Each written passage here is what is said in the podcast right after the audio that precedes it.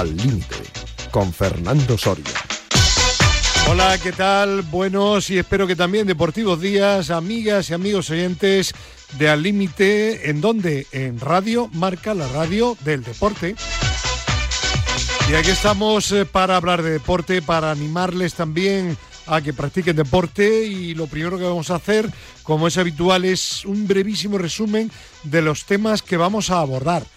Empezaremos con la habitual mini tertulia de fútbol y hoy también el previo de la final de la Euroliga de baloncesto donde jugará, participará el Real Madrid. En atletismo, el decimonoveno Campeonato Iberoamericano de Atletismo en La Nucía, Alicante. Hablaremos de un estudio de la Universidad de Granada sobre triatletas aspirantes a los Juegos Olímpicos de París del año 2024. Hablaremos también del Observatorio de la Igualdad en el Deporte que acaba de nacer.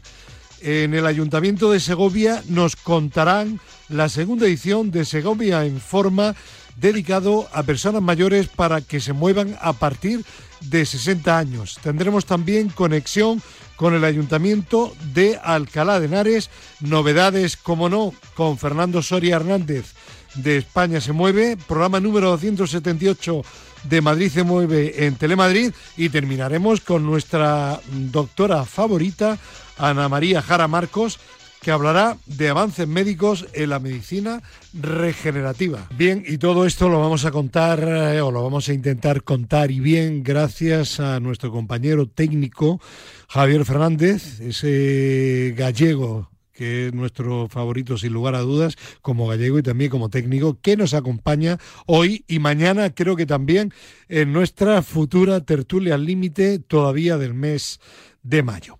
Bueno, vamos a comenzar con la mini tertulia de fútbol de la última jornada de Liga de Primera División. Profesor López Nompela, buenos días. Hola, muy buenos días. ¿Todo bien? Perfecto. Muy bien, me alegro. Pedro Calvo, buenos días. No.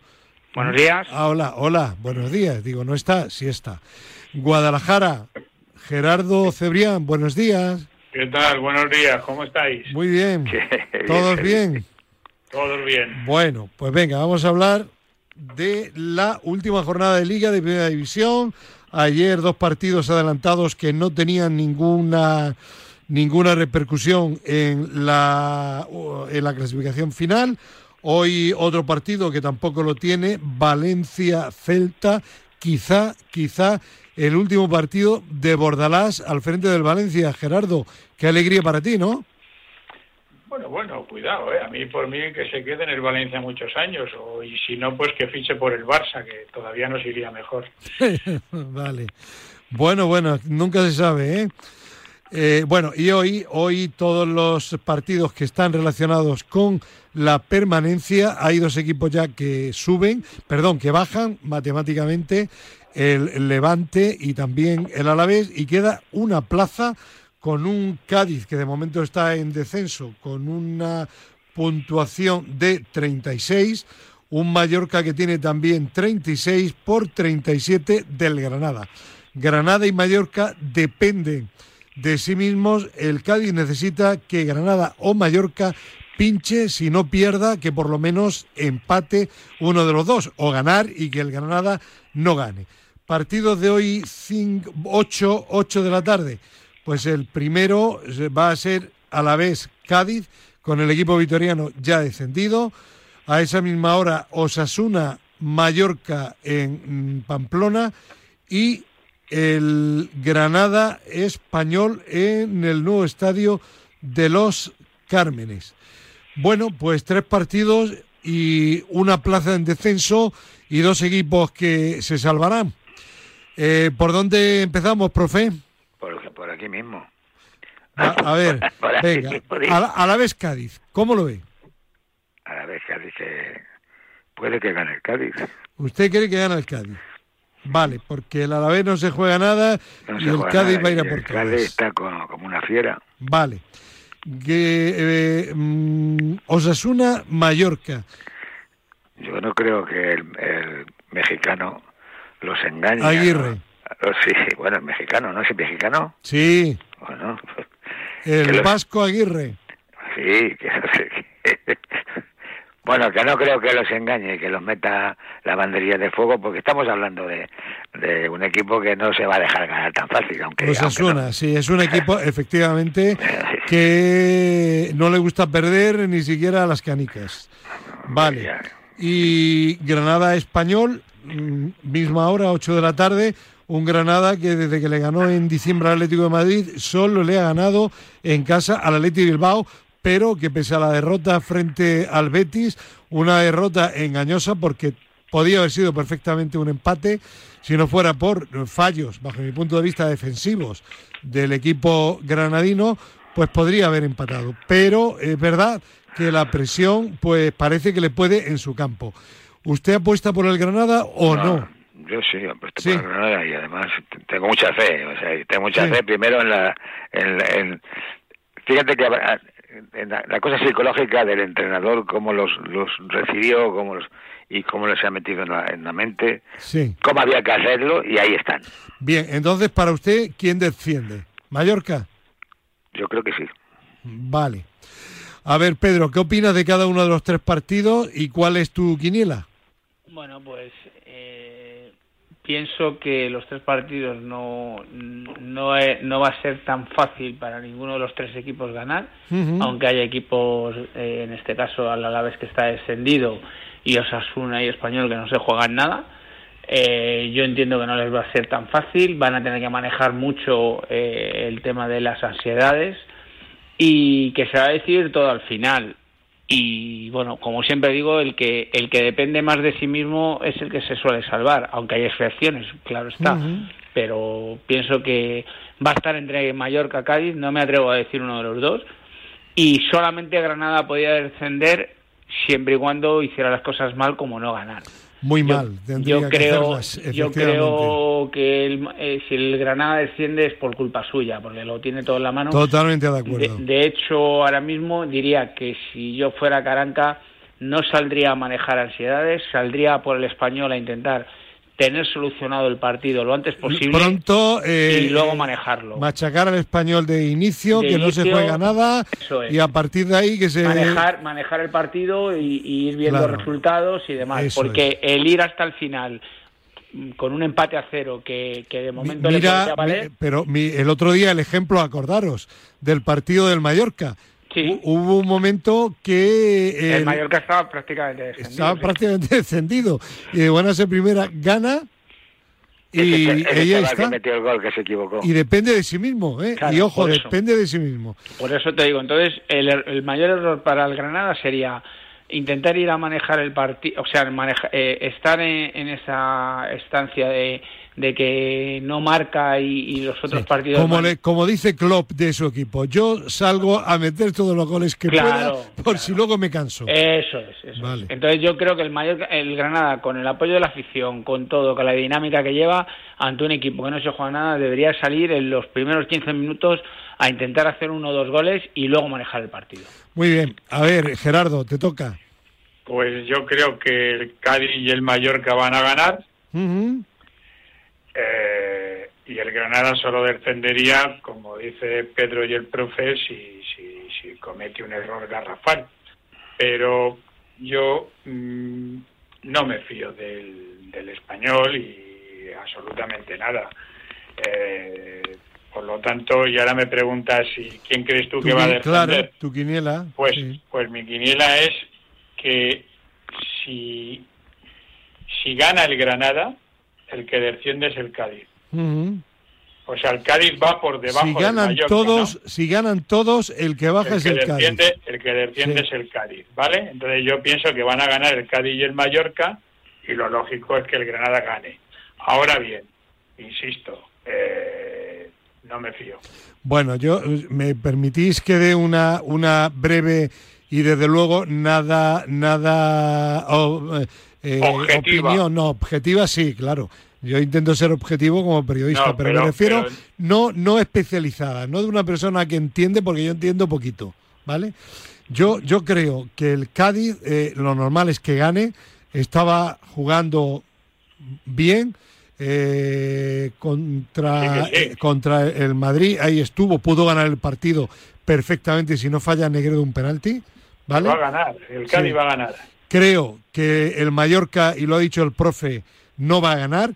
Creo que el otro día, que el otro día le sonó la campana a favor. Tuvo suerte, pero la suerte, si no estás a un nivel, la suerte no siempre va a estar contigo. Yo creo que Osasuna va a ir a jugar el partido y que Mallorca como mucho va a empatar. Y creo que si el Granada hace lo que dice Pedro y encauza el partido del principio, debe de ganar y al final mi quiniela baja Mallorca.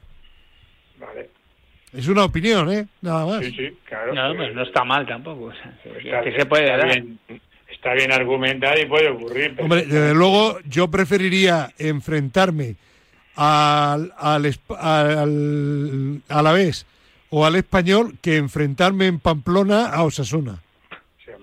¿O no? Pues no te creas, porque el, el Alavés, que ya ha descendido, va a intentar quedar bien con su gente. Ya, pero... Y ya viste el Levante el otro día con el Vale, Alavés, pero ¿eh? si tú fueras entrenador, ¿qué partido preferirías?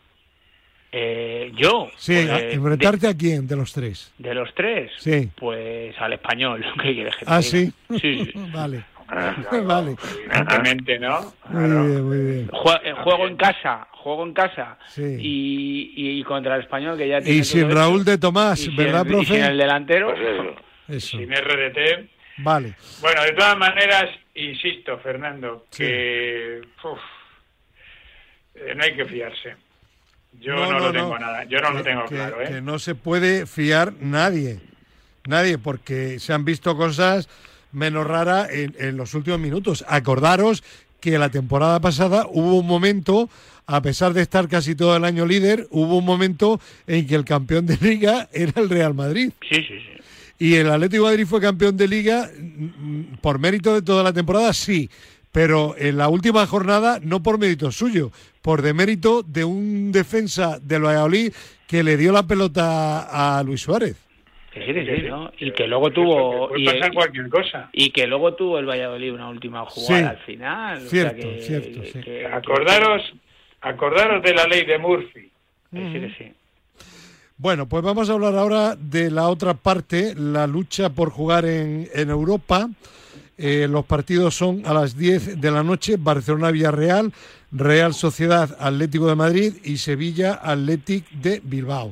Bueno, en Europa en la Champions están ya clasificados el Real Madrid y el Barcelona, está clasificado el Atlético de Madrid, está clasificado también el Sevilla. Eso está claro. ¿Qué sucede? Que hay una plaza que no está todavía clara de la de la eh, eh, de Europa, de la Conferencia Liga, eh, incluso de la eh, de la Europa Liga y de la Conferencia Liga. El sexto juega la Europa Liga y el séptimo mm, juega la Conferencia Liga, la de Mourinho.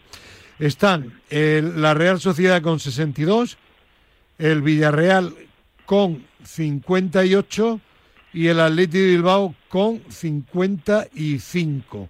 Vale, la Real Sociedad porque puede jugar todavía, puede quedar quinta y ganaría más dinero y su partido influye. Bien, eh, mm, partidos a las 10 de la noche Barcelona y Villarreal, Real Sociedad Atlético de Madrid y Sevilla Athletic de Bilbao.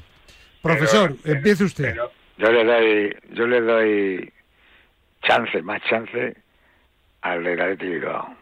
Sí. Vale. pero- pero- O sea- profe, y, y- profe y Fernando y Pedro, pero pero la Real ya está. No, pero si la Real está... Sí, la, la- la la- Real, ya la- tiene, la- ¿no? La Real está. Lo que pasa es que la Real no es lo mismo quedar quinto No, no, vale, vale. que quedar Pero sexto. está clasificada, ¿no? O sea, lo- aquí el tema está entre el Atlético de Bilbao Y el, y el Vi- Villarreal. Villarreal, sí. Vale. No, no, Pedro, di tu. No, pues yo, yo creo que, que el Athletic de Bilbao es la última oportunidad que tiene para jugar Europa. Pues y igual. O sea, quiero decir, eh, los dos tienen que ir a, a ganar el partido. Lo que pasa es que, bueno, efectivamente, los dos tienen un rival complicado, porque volvemos a la misma. El Barcelona juega el último partido en su casa. Después de la temporada que ha tenido, no, no querrá terminar perdiendo. Entonces, pues, eh, y el Sevilla pues está jugando el tercer puesto con el Atlético de Madrid, que son 7 millones de euros. Entonces, al final eh, van a ser partidos competidos, competidos eh, con lo cual nunca no, no, sé qué deciros. Yo, hombre, yo entiendo que parto con la ventaja de que el Villarreal lleva dos puntos de ventaja al Athletic. No sé cómo está el golaveraje entre ellos y si al Villarreal le valdría el empate en Barcelona, pero pero entiendo que que para mí parte con ventaja el que el que depende de sí mismo. Bueno, tiene, tiene que yo me he equivocado anteriormente. Eh, 56 el Villarreal, 55 el Atlético de Bilbao. Es decir, hay un punto de diferencia ah, solo. ¿eh? tiene que ganar. El... Tiene, que ganar si, el Villarreal no gana y gana el Atlético de Bilbao. No, tiene que hacer lo que haga el, Tiene que hacer lo mismo que haga el Atlético de Bilbao, efectivamente. y si pues pierden los dos, se clasifica el Villarreal. Claro, por eso digo que al final el que tiene un poquito más de ventaja sigue siendo el Villarreal, con lo cual eh, yo apuesto por el Villarreal en ese sentido, pero pero reitero, son dos partidos complicados para los dos. Es y el Barça. Y es uno es el Barça y otro es el Sevilla. Bueno, y que, el Sevilla, ojo, eh, se juega también quedar tercero. Claro, no, 7 millones de euros, claro, vale. Claro, claro. 7 millones de euros. También es verdad que el Sevilla depende de lo que haga el Atlético de Madrid. Sí. Pero el Atlético de Madrid, como juega en, en, en, San, Sebastián, frente a la Real Sociedad, pues le va a ser un partido difícil también, pues, pues como, todos. Es que todos ellos tienen partidos complicados, porque no es lo mismo, no es lo mismo que el Sevilla juegue la última jornada, por eso era tan vital que el Sevilla marcara el, otro día. Real Madrid, imagino, corrígeme Pedro, que sí ha podido jugar antes, pese a que el Betis se está jugando eh, el, el, quinto puesto, porque podía perderlo frente a la Real Sociedad, porque eh, jugar el domingo eh, eh, le quitaría dos días al Real Madrid que tiene que jugar el sábado a la final de la Champions. Entonces, por eso se ha adelantado, a pesar de que el Betis también influye su partido, ¿eh? que el Betis no es seguro quinto. No, no, no. pero, a, efectos de dinero, efectivamente, hay cierta incidencia, pero a efectos deportivos. Eh, imaginaros imaginaros ese Sevilla sin haber marcado el empate el otro día en el Calderón, jugándose Champions, ¿eh? o sea, porque si el Sevilla no marca el otro día en, en, el Calderón al final, se hubiera estado jugando la Champions. Sí, sí, y en una dinámica y contra un equipo que viene a jugárselo que viene por todas. Entonces, por eso, eh, por eso saltaban como saltaban. Es complicado, es complicado. Yo creo que ha sido una jornada, como dice Gerardo, bastante interesante. Profe, ¿usted por qué equipo apuesta para Europa? Conferencia Liga, recordemos entre el Bilbao o el Villarreal. Yo he dicho que tenía chance el Atlético Bilbao. El Atlético, es verdad, es verdad. ¿Y tú, Gerardo? Pues yo prefiero que se quede la clasificación como está. Sí. Es decir, que, se quede como está ahora. eso sería una gran noticia porque significa que el Villarreal hubiera empatado o hubiera ganado claro, claro, claro, en el Nou Camp. Claro, claro. Una gran noticia para un madridista enfermito como soy yo. Ya, vale. Bueno, pues eh, desde luego es la última jornada y es una jornada súper interesante. ¿Queréis añadir algo más sobre esto o no? Yo no. ¿No? ¿Yo me, permití, me permitís que me pueda retirar? No, porque un segundillo. Bueno, se va a ver, si va a haber aquí una, agape o algo, pues. no, no, pero solo un par de minutos, profe, rápido. Vamos, quedan dos jornadas de liga en segunda división. Está todo interesantísimo y bueno, mm, subir al final, bueno, el, el, Valladolid le ganó al Eibar, pero quizá no, no, sea suficiente. El Almería le lleva ahora mismo cuatro puntos al Valladolid tercero. Yo dije, el Almería, me gusta el entrenador, el Almería yo creo que tiene un pie ya en primera división. Seguro. Y, luego Eibar con ventaja para el Eibar y Valladolid se van a jugar a la otra plaza. ¿Usted qué opina, profe? No, el Valladolid ahora últimamente ha apretado, pero de todas maneras eh, jugará la, si acaso no, no entrase. Jugaría la liguilla. Jugará la, liguilla, sí, señor. Ya. Entonces usted ve a la Almería en primera y a al Eibar. Y al Eibar, seguro. Ya, vale. Pues váyase. Adiós, profe. Un abrazo a todos. Adiós. Adiós. Adiós. Bueno, a ver, eh, Pedro. Sí, bueno, eh, solo un error del, del Eibar o del Almería. Lo que pasa es que el Almería eh, yo creo que, ya ha puesto eh, la directa. Yo a los últimos partidos muy regular. Claro, eh, yo creo que ha puesto la directa y, creo que no, no va a fallar en ese sentido. Y el Eibar, pues bueno, eh, tiene ahí el chance de uno de los partidos, pero el Valladolid tiene también que ganarlo todo y está súper competida la, la, la, categoría, con lo cual yo también estoy como el profe. Yo creo que va a ascender Almería y Eibar y Valladolid va a jugar la, la promoción. yo, yo coincido coincido con Pedro, Fernando. Y, y yo. Y yo, yo, también. Además, esta, esta semana, por ejemplo, el, el Eibar, el, bueno, el Almería juega, el Almería, el Almería, estoy buscando aquí la clasificación, juega contra el Alcorcón, que está descendido hace mucho tiempo. Veo difícil que el Alcorcón, que no se juega, pueda con la presión que va a tener allí de un campo, un estadio pues lleno. Y el Eibar juega en casa con el Tenerife. Bueno, ojo este partido, ¿eh? Por eso digo que, ahí va a ¿eh? depender también del Valladolid, eh, porque tampoco tiene partidos fáciles el Valladolid. ¿eh? No, el, Valladolid juega contra el Ibiza, que ya no se juega nada. ¿eh? Sí, pero bueno, el Ibiza es un buen equipo. ¿eh? Es que, eh, Fer, eh, esto de que los equipos no se juegan nada, los equipos sí, se juegan. Eso, eso es lo que digo yo. Cuidado con los, que no se juegan nada. Los equipos al final siempre se juegan. Entonces, vamos a ver, que sí que hay, luego es verdad que hay situaciones al final de los partidos, el partido eh, entra en una fase que el equipo local aprieta, pues es verdad que los jugadores al final, eh, en cierto modo, eh, bajan un poco el pistón porque efectivamente ya no se juegan nada. Pero de lo que es durante el partido, eh, juegan a ganar. Luego ya pues se dan otras circunstancias. Pero lo que sí que es cierto es que en segunda división los equipos que suben no suelen pinchar en las no, en las últimas jornadas suelen ser muy estables. Es verdad que ahí tienes un partido, el, el Eibar Tenerife, que que es muy que es complicado porque el Tenerife está ahí y, como siempre la, el posicionamiento... pero pero el Tenerife es para quedar un puesto arriba pero o ojo abajo. ojo con los puestos arriba o abajo que ahora no hay penaltis. Ahora hay, si, si quedas ah. empatado en la prórroga subes. Ya el que mejor clasificado esté sube, porque ahora ya no hay penaltis, a no ser que hayas quedado igualado en todo. Entonces al final eso te da un... en, definitiva, que eh, mm, Valladolid o Eibar eh, tienen en todo caso la plaza ya asegurada y además como primero de la liguilla del playoff de, ascenso y que el Tenerife eh, le lleva cinco puntos a la Unión Deportiva de Las Palmas, que está séptima Hombre, lo normal es que el Tenerife, en el peor de los casos, en el último partido en su campo, pues lo consiga. Tenerife tiene un pie en la liguilla y los que se van a jugar dos, dos, dos plazas son Oviedo 65, Girona 64, Las Palmas 64 y Ponferradina 63. Lógicamente, Oviedo y Girona dependen de sí mismo. Y ojo al Oviedo que decías, Pedro, la semana pasada, que, iba muy bien, sí, iba muy bien, pero pinchó en su campo, ¿eh?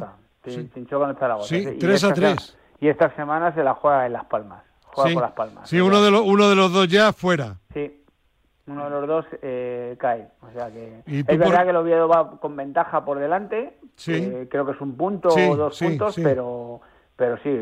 sí, lo que pasa es que el Oviedo empatando cabe la posibilidad de que de que no le valga porque están eh, con Ferradina, y, Girona. claro. Claro. Sí.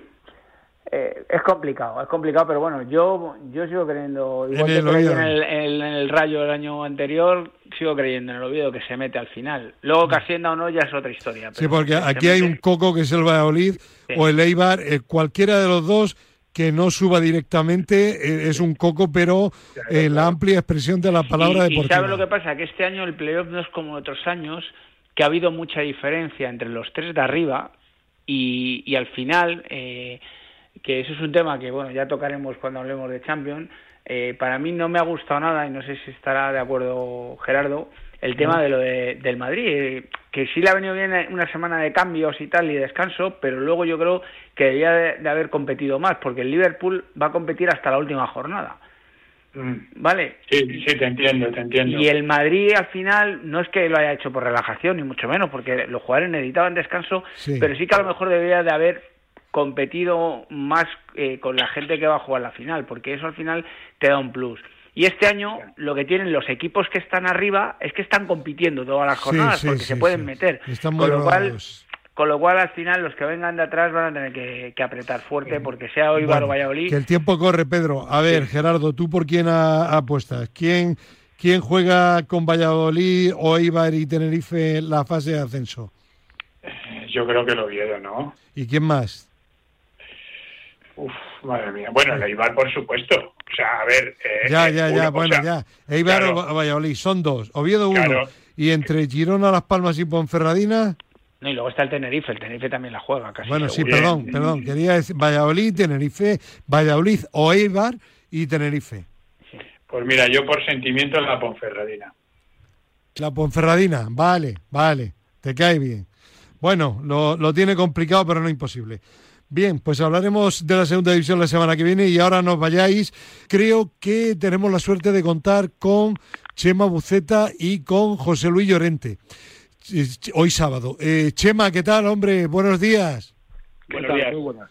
Hoy a las 7 de la tarde, final de la Europa Liga de Baloncesto entre el EFES, Euroliga, Euroliga, vale, Euroliga, bien dicho. Eh, el equipo actual campeón, si no me falla la memoria, contra el Real Madrid, que no era el favorito ante el Barcelona, pero que le ganó en la segunda semifinal. Eh, Joe, ¿qué le decimos a nuestros oyentes sobre esta final? Bueno, es muy incierta, como, como pasa en estas competiciones que son a un partido, y en las que puede ocurrir cualquier cosa, desde que un equipo gane por 20 puntos a que el partido sea muy igualado y se decida al final qué es lo que suele ocurrir. Digamos que son dos equipos diferentes, el EFES tiene dos jugadores exteriores muy buenos que anotan muchísimo y que también crean muchas situaciones de ventaja para sus compañeros que tampoco son mancos. ¿eh? O sea, es un equipo compensado, pero esos son los campeones el Madrid es un equipo más descompensado, si se quiere, pero con mucha más potencia adentro.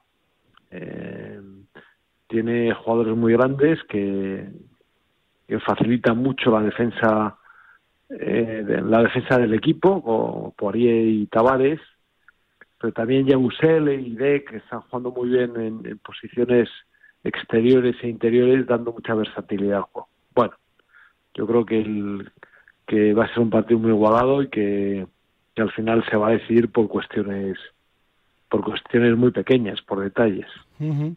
¿Y tú, Chema, Buceta, cómo lo ves? Pues mira, que creo que el Madrid tiene más posibilidades de las que parecía que podía tener. De hecho, ha pasado por una crisis muy grave durante varios meses, eh, hasta hace muy poco, que ha retomado la dinámica que tuvo al principio de la temporada y bueno, pues eh, contra el Barcelona el, el jueves pues demostró que, está en un buen momento, incluso que puede remontar mm, marcadores adversos. Me recordó un poco a las remontadas del equipo de fútbol, del Real Madrid, ¿no? que, que cuando parece que, que lo tiene muy mal, como ayer en el descanso pasaba con el, el jueves, que pasó con el, con el equipo de baloncesto, sin embargo es capaz de reaccionar. Es verdad que por dentro es muy fuerte el Madrid, eh, más que el EFES y eso también le da mucha ventaja a los tiradores eh, exteriores, eh, porque seguramente la defensa va a estar muy centrada en el interior y, los, los, jugadores, los, los tiradores exteriores del Madrid van a tener muy buenas posibilidades de tirar. Y ahí va a depender un poco, en mi opinión, del partido, en el acierto, porque el Madrid ha estado muy irregular en general en, el tiro de tres. Hay días que hace porcentajes muy buenos, como contra el Maccabi, por ejemplo, en el, en el playoff, y otros días, por ejemplo, ayer en la primera parte, eh, que en, los que, bueno, pues, eh, pues no, está muy fino, ¿no? Entonces vamos a ver un poco qué pasa ahí. Pero efectivamente va a ser un partido muy igualado y, puede pasar cualquier cosa, claro, como en cualquier final. Y que podrán seguir los oyentes de Radio Marca aquí en Radio Marca en vivo y en directo. Pues eh, Llorente y Chema Buceta, gracias por ese comentario tan interesante y mañana os esperamos, aunque sea un ratito, a la tertulia, ¿vale? Muy bien, pues así será. un abrazo, hasta mañana. Un abrazo, hasta mañana. Bueno, seguimos. Eh, imagino que este partido, tú como buen madridista, Gerardo, no te lo pierdes. No, no, evidentemente lo voy a lo voy a ver y ojalá pueda disfrutarlo. Y sí, coincido con, con los dos maestros, ¿no? Con Sema y con, y con Joe. Eh, pues un partido muy, muy, muy, muy incierto, ¿eh? Muy incierto. Pedro, ¿tú lo seguirás también o no? No, no puedo. Tengo, tengo trabajo porque tengo playoff de ascenso a, segunda red y, ah. tengo que trabajar. Bueno, pues nada, hombre, que trabajes bien y mañana madrugamos en la tertulia, ¿vale? Sí, sí. Un abrazo para los dos esta mañana. No, no, Gerardo no, Gerardo sí. Yo me quedo. Claro. hasta luego. Adiós, Pedro. Hasta luego. Porque ahora hablamos, cómo no, de atletismo con el gran Gerardo Cebrián. Tema importante, Campeonato Iberoamericano de Atletismo decimonoveno en La Nucía, en Alicante. Y bueno, y otras competiciones importantes también. Pues vaya fin de semana cargadito, ¿no? Pues sí, muy movido, ¿no? Porque fíjate que se disputan las finales de la Liga de Clubes de la categoría sub-20, Castellón, Madrid, Huesca y Cartagena. En total iban a participar cerca de 900 atletas, todos muy jovencitos, de 18 y 19 años. Hay un mitin en, en, el campo de Criptana en Ciudad Real, que bueno, no hay mucha gente, pero por ejemplo va a competir el toledano Lucas Búa, ¿no? De 400 metros, o la, la, la milla de Aranda, que bueno pues tiene una participación interesante no con Adrián Ben y Esther Guerrero aunque me consta que ha tenido muchos problemas el organizador de la de la milla de Aranda para reunir gente porque claro con el Iberoamericano y además también eh, eh, hoy sábado se celebra una segunda cita de, de la Diamond League eh, en Birmingham, pues al final, por, por, mucha tierra de mediofondistas que somos, pues al final escasean las estrellas. Hay demasiadas pruebas el mismo fin de semana.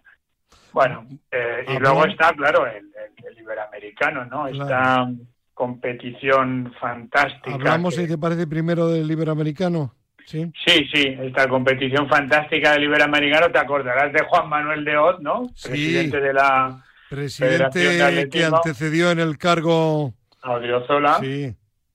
Bueno, pues él fue el inventor de esta competición, ¿no? En 1983, ¿no? Acuérdate que hace muchísimos años mm, había unos Juegos Iberoamericanos.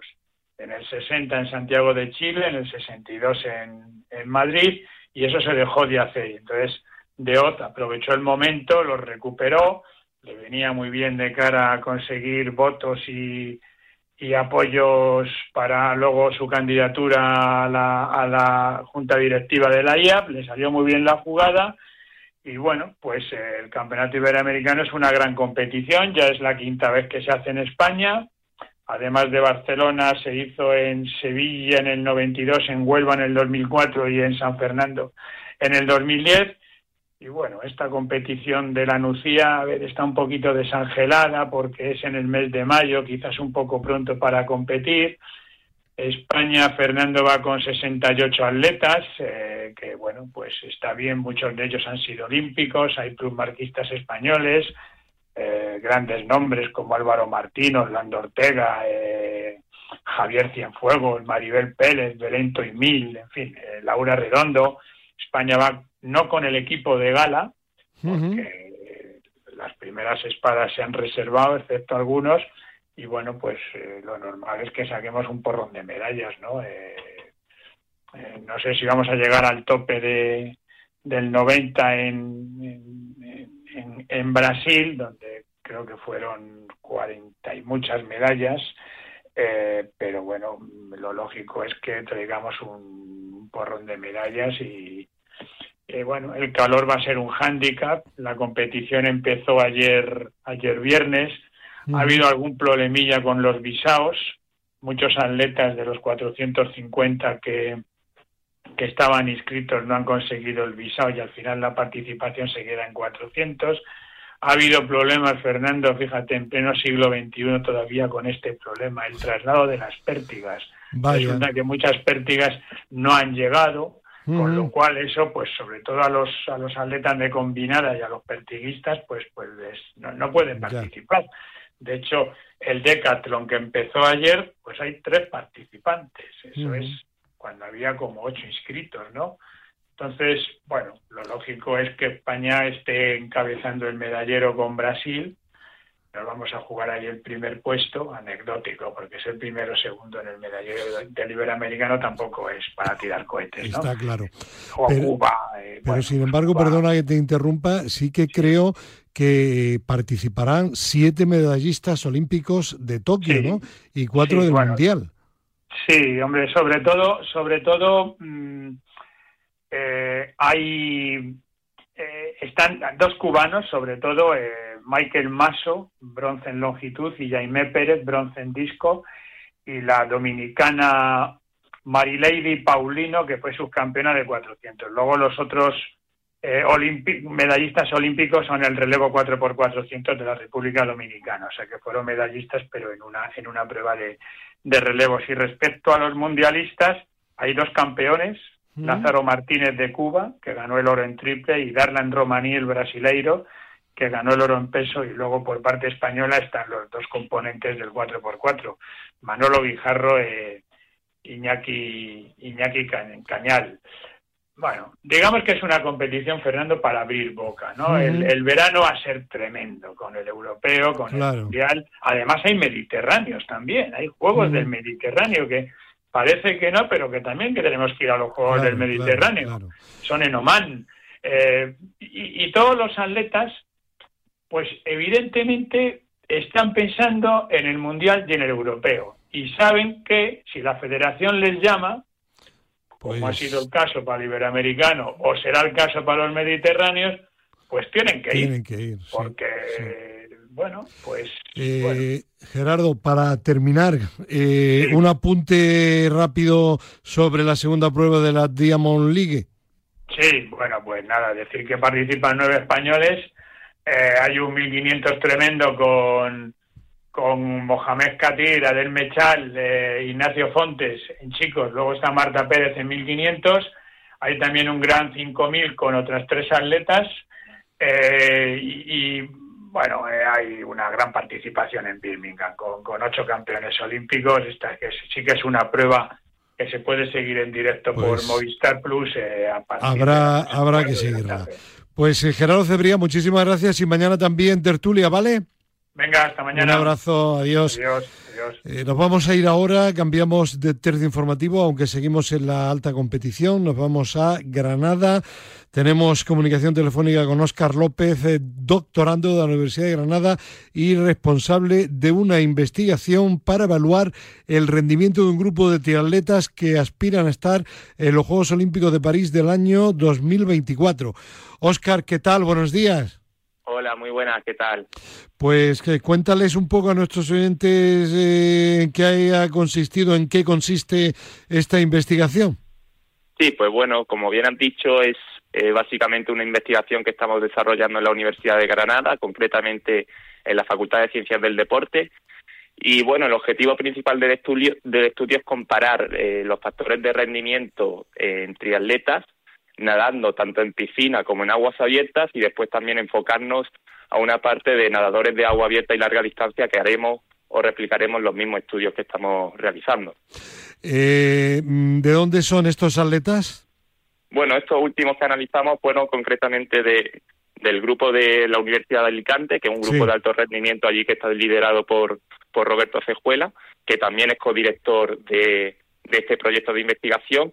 Y bueno, también para el mes de agosto tenemos esperado una visita más numerosa de triatletas que bajarán del centro de alto rendimiento de, de Sierra Nevada y estarán durante dos días pues realizando test y, valorando esos factores de rendimiento tanto en piscina como en aguas abiertas. Eh, ¿Se trata de, de ir em, vigilando, eh, evaluando el rendimiento de estos futuros olímpicos o se pretende también eh, conseguir alguna otra, algún otro objetivo o deducción? Y bueno, más que valorar el proceso hasta los juegos, digamos que es eh, transferir lo, el conocimiento científico, digamos, que generemos con esto, con estas investigaciones, después generar, o sea, transferirlo a lo que es la realidad, que en nuestro mundo pues es el entrenamiento y, y la competición.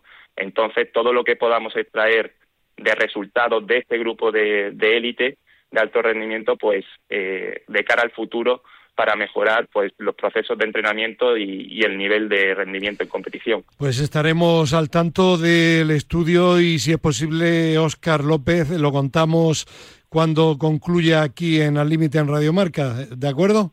Pues muchísimas gracias. Gracias a vosotros y a la Universidad de Granada. Un saludo, adiós. Gracias, un saludo. Bueno, nos volvemos de nuevo a Madrid y nos vamos a ir concretamente a la sede del Consejo Superior de Deportes porque esta semana nacía oficialmente el Observatorio de la Igualdad en el Deporte. Es una iniciativa pionera interministerial impulsada por el Gobierno de España para promover la igualdad real entre mujeres y hombres.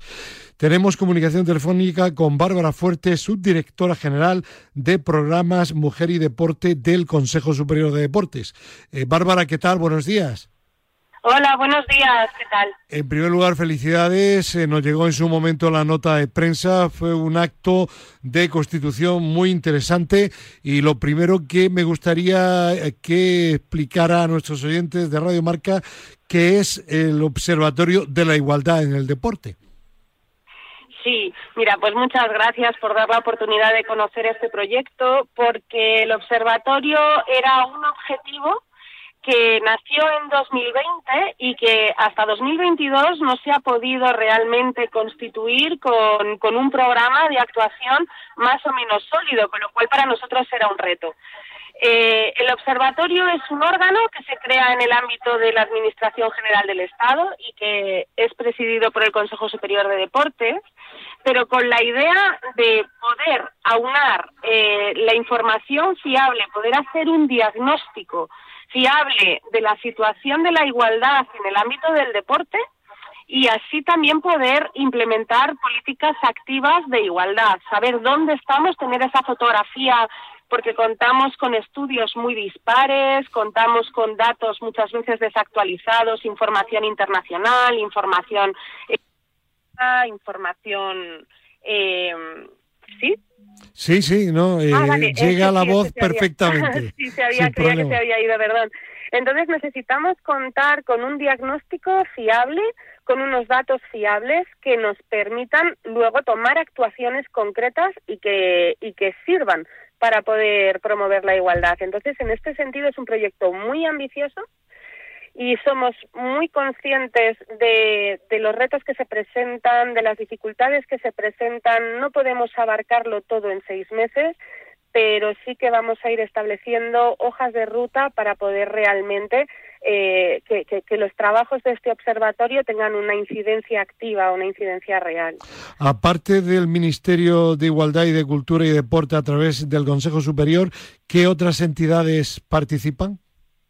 Pues mira, eso es una de las cosas más, más interesantes porque inicialmente cuando el programa o el proyecto empezó a fraguarse, nosotros habíamos pensado en, número, un número más reducido de ministerios. Este es un órgano interministerial por el momento. Y a medida que se fue tramitando el proyecto normativo, empezaron a surgir peticiones de otros ministerios de, que, con los que inicialmente a lo mejor pues no habíamos, con los que no habíamos previsto, eh, empezaron a, a, llovernos, eh, a llovernos solicitudes de participación y nos hemos juntado de esta manera, bueno, aparte del, del Ministerio de Cultura y Deporte, a través del Consejo Superior de Deportes y del Ministerio de Igualdad, también tenemos el Ministerio de Asuntos Exteriores, Unión Europea de Cooperación, está Defensa, Educación y Formación Profesional, Trabajo y Economía Social, Industria, eh, Derechos Sociales y Agenda 2030, Ciencia e Innovación, Consumo y Universidades. Pues, Al margen de que somos muy conscientes de la importancia de, contar con, eh, participaciones externas en un momento dado, expertos que puedan nutrirnos en las distintas áreas que vayamos a trabajar. Eh, tremendamente interesante. ¿Hay ya algún proyecto sobre la mesa? Sí, eh, vamos a empezar con una hoja de ruta modesta que va a ir creciendo. Inicialmente hemos empezado ya con eh, el proyecto de unas campañas muy potentes de, igualdad en el deporte eh, y luego además para poder empezar a nutrir de datos fiables y de estadísticas eh, fiables para ese diagnóstico que comentaba tenemos sobre la mesa eh, un estudio, bueno, se está empezando a, preparar un estudio sobre la prevalencia de la violencia sexual en el deporte, por un lado, y otro que nos parece importantísimo, que es el de la presencia de la mujer en los medios de comunicación en temas relacionados con el deporte. Eh, para terminar, eh, ¿qué balance haría de la situación actual? ¿Queda mucho por hacer para lograr una igualdad real y efectiva en el deporte entre el hombre y la mujer? Sí, hemos avanzado mucho. Es una realidad, o sea, no estamos en una situación, eh, en la situación en la que estábamos hace 30 años, porque también la sociedad es muy sensible ahora mismo con los temas de igualdad, pero sí que tenemos claro que hay unas áreas muy concretas sobre las que trabajar. Está claro que a lo mejor a nivel eh, infantil, a nivel de deporte escolar, mm, no existen tantas barreras de, de, igualdad en el ámbito entre los niños y las niñas. A medida que van creciendo en edad, sí se empiezan a ver determinadas diferencias. Nos damos cuenta, por ejemplo, que el abandono del deporte de competición en las mujeres en, en, la adolescencia, entre digamos entre los 12 y los 18 o 20 años, es increíblemente superior el de las mujeres que con respecto a los hombres, ¿no? Y esto es algo que hay que analizar, ver bien cuáles son las causas, si son motivacionales, si son de oportunidades reales. Ese es uno de los elementos en los que hay que trabajar. Hay otros elementos importantes en los que trabajar entre el hombre y la mujer y es especialmente preocupante la eh, diferencia que hay en puestos de liderazgo así como a nivel federativo, pues las políticas públicas que se han ido implementando y las obligaciones eh, que se han impuesto desde el Consejo Superior de Deportes para que haya un equilibrio entre hombres y mujeres en juntas directivas, y eso ya es una realidad. Cuando escalamos eh, un poco más, un paso más, nos damos cuenta de que, por ejemplo, 65 federaciones deportivas españolas únicamente contamos con dos presidentas. Es, eh, la verdad, una diferencia que realmente es preocupante. Y las mujeres que nos encontramos que han llegado a puestos directivos, a puestos de gestión directiva, eh, al, al, comentar su experiencia se dan cuenta de que es un mundo en el que hay un embudo realmente para las mujeres. Esas son dos áreas de trabajo muy, muy importantes. Muy importantes y que para ello precisamente se ha creado, aparte de otros objetivos, este Observatorio de la Igualdad en el Deporte. Pues eh, Bárbara Fuerte, subdirectora de programas Mujer y Deporte del Consejo Superior de Deportes, eh, gracias por la presencia aquí en Al Límite en Radio Marca y sobre todo felicidades por este observatorio y de aquí con, que cuenten con nuestra desinteresada y absoluta colaboración para difundir cualquier paso o avance que se vaya dando, ¿de acuerdo? Muchísimas gracias, muy, muy agradecidos, de verdad. seguiremos en contacto, Bárbara. Gracias y buen fin de semana. Igualmente, igualmente, gracias. Bueno, nos vamos ahora hasta Segovia porque tenemos comunicación telefónica con María Ángeles Rueda, concejala de deportes. Eh, María Ángeles, ¿qué tal? Buenos días. Hola, buenos días, ¿qué tal? Pues queremos hablar de la segunda edición del programa Segovia en Forma que acaba de poner en marcha el Ayuntamiento de Segovia. ¿En qué consiste? Bueno, pues es un programa que pusimos en marcha el año pasado ante la demanda, pues fundamentalmente de personas, adultos mayores eh, con edades por encima de los 60 años que estaban pidiendo después de la pandemia pues una actividad física y por las razones de contagio pues era mucho más favorable realizarlo al aire libre. Entonces en diferentes espacios, la ciudad de Segovia, en diferentes barrios, Casco Viejo, bueno pues en distintos lugares ajardinados y agradables, de un sitio de encuentro de, muchos ciudadanos, pues se planteó esta actividad monitorizada, pues eh, adquirimos un pequeño material y con una megafonía y un poco de ambiente y unos monitores que, bueno, pues yo creo que están muy acordes a la actividad planteada. La verdad es que ha sido un éxito tanto en la edición anterior como lo está siendo ya en esta en este segundo año. Personas mayores de 60 años que imagino que se lo pasarán estupendamente, ¿no?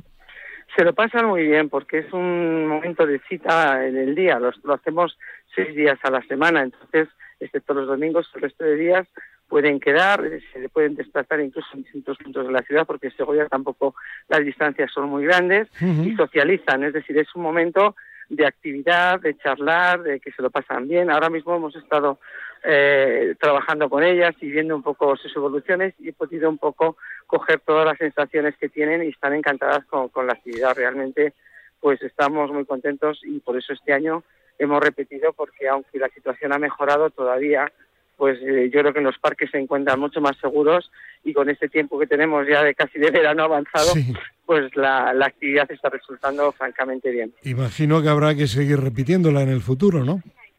Sí, si todo sigue así, sí, porque bueno, lo hacemos también en colaboración con la Concejalía de Servicios Sociales, que ellos durante el invierno también pues mantienen la actividad en estos barrios eh, en instalaciones cerradas, igual que tienen otro tipo de talleres, pues de, que la memoria se mantenga, es decir, bueno, pues de, evitar esa soledad que a veces no, no es voluntaria, ¿no?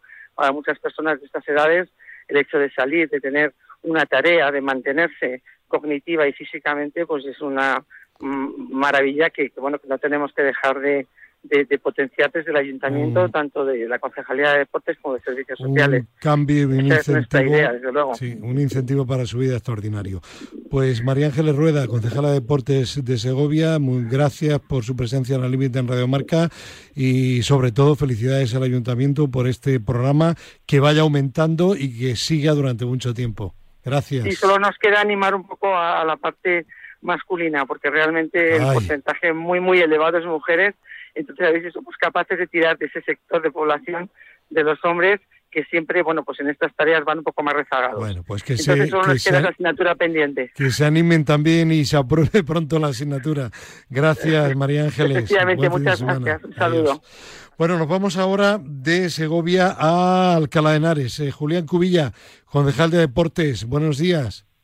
Muy buenos días, Fernando. ¿Cómo estás? Muy bien. Y un fin de semana, imagino, como todos, deportivos. Y es que en mayo y en junio, pues la actividad continúa. Empezamos por mayo. ¿Qué podemos destacar de las actividades en Alcalá de Henares en este mes? Bueno, pues eh, el deporte, el deporte en estos meses ya sabes que, no para, como, como bien dices, pero en Alcalá de Henares es algo, pues algo impresionante. No, no paramos porque tenemos todo tipo de deportes y concretamente, pues mira, en mayo, en mayo ahora mismo, pues ayer tuvimos la, la quinta jornada escolar de atletismo. Eh, hoy tendremos a lo largo de la mañana, pues eh, jornadas escolares de natación, también la tercera jornada escolar de ajedrez. Pero es que además, pues bueno, varios varios eventos importantes que estamos intentando eh, fomentar en, en la ciudad y la semana pasada, por ejemplo, pues eh, celebramos el primer acuatlón eh, por un club de triatlón de Alcalá, el Triatlón Quijotes. Eh, recuperamos también después de 10 años la ruta ciclista de Alcalá con el primer trofeo ciclista Quijotes de Ciudad de Alcalá. hace un par de semanas también tuvimos un torneo hípico tres estrellas. pues en general muchísimo, muchísimo deporte en estos meses de, de mayo y junio. Y junio, pese al calor, pues eso también, actividad intensa e importante, ¿no? Sí, bueno, junio, junio viene muy cargado de deporte, además deporte importante, porque nos vamos a centrar mucho en el deporte base y vamos a tener dos eventos eh, internacionales pues bastante potentes como son la MACCAP, que será Alcalá de el centro, el centro de este torneo internacional, donde se van a juntar pues 600 equipos eh, de todos los países del mundo, eh, con más de 12.000 niños participantes, equipos masculinos y femeninos de categoría base, que como te digo va a ser un torneo, es la segunda edición ya, es un torneo ¿En qué fechas? Lo digo por si hay oyentes que se quieren acercar a verlo. Pues mira, va a ser desde el 24 de junio al 29 de junio. El 24 y el 29 de junio se celebrará eh, este torneo de la Mad Cup, pero es que cuando terminemos, a la vez que terminamos el 29 de junio el, la Mad Cup, empezará el primer eh, torneo internacional de fútbol sala, de fútbol sala base, que será desde el 29 de junio al 3 de julio, donde igualmente pues eh, fomentaremos las categorías al alevín infantil del fútbol sala y también será un, torneo importante pues que bueno pues, eh, lo organizamos eh, entre Intermovistar, el Ayuntamiento de Alcalá de Henares y pues participarán eh, canteras tan importantes como la del Fútbol Club Barcelona, la del Pozo Murcia, Zaragoza y también equipos portugueses, italianos, también será un torneo importante, por lo que junio también viene cargadito de. Pues, claro que sí. Luego, paralelamente, empezarán ya, imagino, todas las actividades acuáticas y, a ir pensando en septiembre que el tiempo vuela, ¿no? Sí, sí, esto esto pasa muy deprisa y, el verano pasa también también muy deprisa y habrá que preparar también eh, el, inicio de temporada. Vamos a ver si en estos dos meses terminamos las clausuras eh, escolares, que tenemos ahora el 3 de junio también tenemos la clausura del deporte escolar eh, de toda la ciudad y a partir de ahí pues empezar a trabajar ya para para septiembre la nueva temporada y, que, y que salga igual de, de bien que, que este año, post pandemia, que, ya teníamos ganas de recuperar. Eh, seguro que sí. Y mañana, eh, domingo, los, los oyentes que puedan acceder a Telemadrid, o si no, directamente a través de la página web de Telemadrid, www.telemadrid.es, en Madrid se mueve, programa número 178, un reportaje del trofeo Quijote de ciclismo, que imagino que Julián Cubilla no se lo perderá, ¿no? No, no, no, por supuesto, por supuesto. Eh, ya te digo que hemos, hemos recuperado esta prueba después de más de 10 años de, ausencia en Alcalá, con una escuela importante como es la, la Rodríguez Pagro, que está haciendo un, trabajo espectacular. En general, todos los clubes de Alcalá hacen un trabajo espectacular, pues cada uno en su disciplina, pero está, pues bueno, la recuperación de esta ruta ciclista y este trofeo ciclista pues nadie se lo debería perder y, invito a, a todos los espectadores de Madrid a que, a que lo vean el Pues eh, Julián Cuilla, muchísimas gracias, un abrazo, hasta la próxima. Bueno, buenos días, Fernando. Adiós, adiós. Bueno, eh, Fernando Soria Hernández, España se mueve, ¿qué tal? Buenos días. Hola, buenos días. Y ya que ha salido el tema de Madrid y se mueve, mañana 10 menos 20, Telemadrid, eh, programa número 278 y aparte de ciclismo, ¿qué otros temas? Pues mira, nos acercaremos a Leganés y asistiremos también a la, a la, final de los Juegos Deportivos de Karate y a una jornada de atletismo para menores. Luego tendremos la historia de Ciscolara, un conocido actor de musicales que nos mostrará cómo se mantiene en forma para su profesión de bailarín. También tendremos la historia de Álvaro Valera, un gran campeón paralímpico de tenis de mesa, que pese a una enfermedad neuromuscular de carácter degenerativo, pues no para hacer deporte. Y luego Muete con nosotros, pues viene cargada también de contenidos. Eh, informaremos sobre el acuerdo entre la Comunidad Comunidad de Madrid y el COE para difundir valores olímpicos, los premios María de Villota y Ciudad de la Raqueta, Encuentro de, Internacional de Karate en Fuenlabrada, etcétera. Un programa que no hay que perderse. Y hablando de España se mueve, eh, la matriz de Madrid se mueve, ¿qué novedades tenemos? Pues mira, esta semana hemos seguido con reuniones con diversas entidades porque uno de los objetivos que buscamos, como decimos eh, cada semana con los oyentes, es eh, eh, trabajar con distintos actores y prescriptores de todos los ámbitos para mover, para moverles a ellos y que muevan también a los a los ciudadanos. ¿no? Y en este caso hemos hemos un acuerdo con Servimedia, vamos a trabajar conjuntamente en el lanzamiento de proyectos tanto nacionales como a nivel europeo y, y luego también, en el marco de esa sinergia, nos vamos a apoyar conjuntamente para dar difusión a las iniciativas que llevamos a cabo. Y, luego también hemos estado reunidos con la Fundación Ecomar, que están centrados en la sostenibilidad de, pues del mar. Una campeona olímpica. Eso es, que está presidido por, eh, por Teresa Zabel y están sobre todo muy implicados en el, en el deporte, ¿no? porque el deporte está muy conectado a la sostenibilidad. Entonces vamos a trabajar conjuntamente, les vamos a ayudar con la visibilidad y la difusión y, y bueno, en breve daremos alguna noticia más. Y preparando la gestión, terminando la gestión del contrato con Teledeporte para el programa de televisión. Sí, porque en Palacio las cosas van despacio, así que sin prisa pero sin pausa. A ver si podemos empezar a emitir en breve. Nosotros calculamos que en el mes de junio. Pues estaremos al tanto de todo. Fernando Soria Hernández, gracias y hasta la semana que viene. Hasta la semana que viene. Y terminamos con nuestra doctora favorita, Ana María Jara Marcos. Buenos días. Muy buenos días. Hoy hablamos de los avances médicos en la medicina regenerativa. Si hace 15, 20 años solo teníamos ácido hialurónico y suplementos orales que muchas veces no llegaban a la zona a tratar, posteriormente se abrió un nuevo y amplio campo en el tratamiento con plasma o también conocido como factores de crecimiento, ayudando tanto a cicatrizar tejidos blandos como a mejorar el dolor y la inflamación de las articulaciones degeneradas. Con la evolución de los años, el plasma se ha mejorado aún más, perfeccionando el kit y separando de nuestra sangre tanto el plasma como las citoquinas, que son proteínas específicas con mayor poder de analgesia, antiinflamación y de recuperación, utilizando mucho en la actualidad tanto para lesiones de tejido blando como articulares. Por último, el eslabón más potente eh, y más importante que tenemos para tratar tanto lesiones musculares como las degenerativas de artrosis es eh, el tratamiento con estroma vascular rico en células madre, extrayendo grasa del abdomen eh, que aunque ya se hacía hace años, los nuevos métodos nos aumentan el rendimiento de las células por su mejoría tanto en el manejo del material como por la posibilidad hoy día de hacer un contagio celular antes de la infiltración para asegurarnos el número necesario de células para que realmente funcione la articulación. Esto es todo por hoy. Muy buenos días. Gracias a Raquel Valero, a Dani López y a Jai Fernández en la parte técnica. Mañana no olviden Tertulia Límite aquí en Radio Marca, 7 a 8 de la mañana. Adiós.